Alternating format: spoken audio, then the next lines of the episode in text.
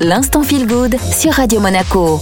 L'instant feel good aujourd'hui avec Florent Favier. Bonjour Florent. Bonjour Julia. Vous êtes expert en transition environnementale et aujourd'hui on va parler d'un sujet particulièrement euh, radiophonique, hein, c'est le son dans l'océan.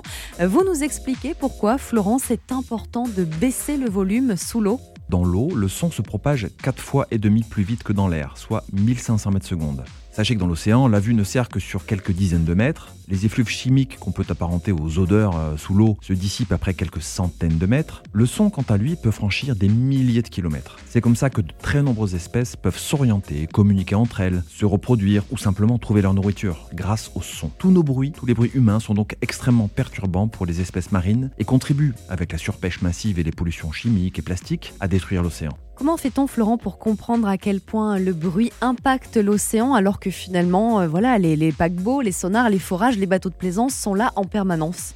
C'est tout l'avantage qu'a eu le premier confinement qui a permis à la Fondation Prince Albert II de Monaco de travailler avec des équipes de scientifiques de la mission Sphyrna Odyssey Quiet Sea, dirigée par le professeur Glotin. Monsieur Glotin a décrit cette mission d'enregistrement de sons sous-marins comme une chance inouïe de pouvoir écouter la mer comme nos arrière-grands-pères ont pu le faire il y a un siècle. Les scientifiques ont ainsi des données sonores de référence, sans tous les bruits d'aujourd'hui à comparer avec les périodes plus bruyantes.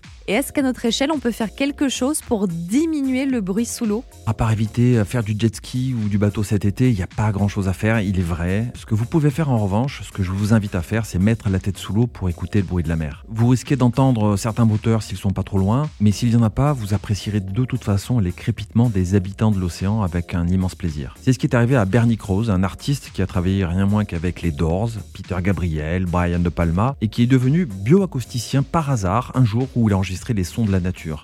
Depuis, il ne fait plus que ça. Il a collecté 5000 heures d'enregistrement de 15 000 espèces différentes. Et pour lui, ce son de la nature, c'est la plus belle symphonie jamais composée, celle de la vie. Et c'est sur cette très belle note que s'achève l'instant feel good. Florent Favier de retour dès mercredi prochain sur Radio Monaco.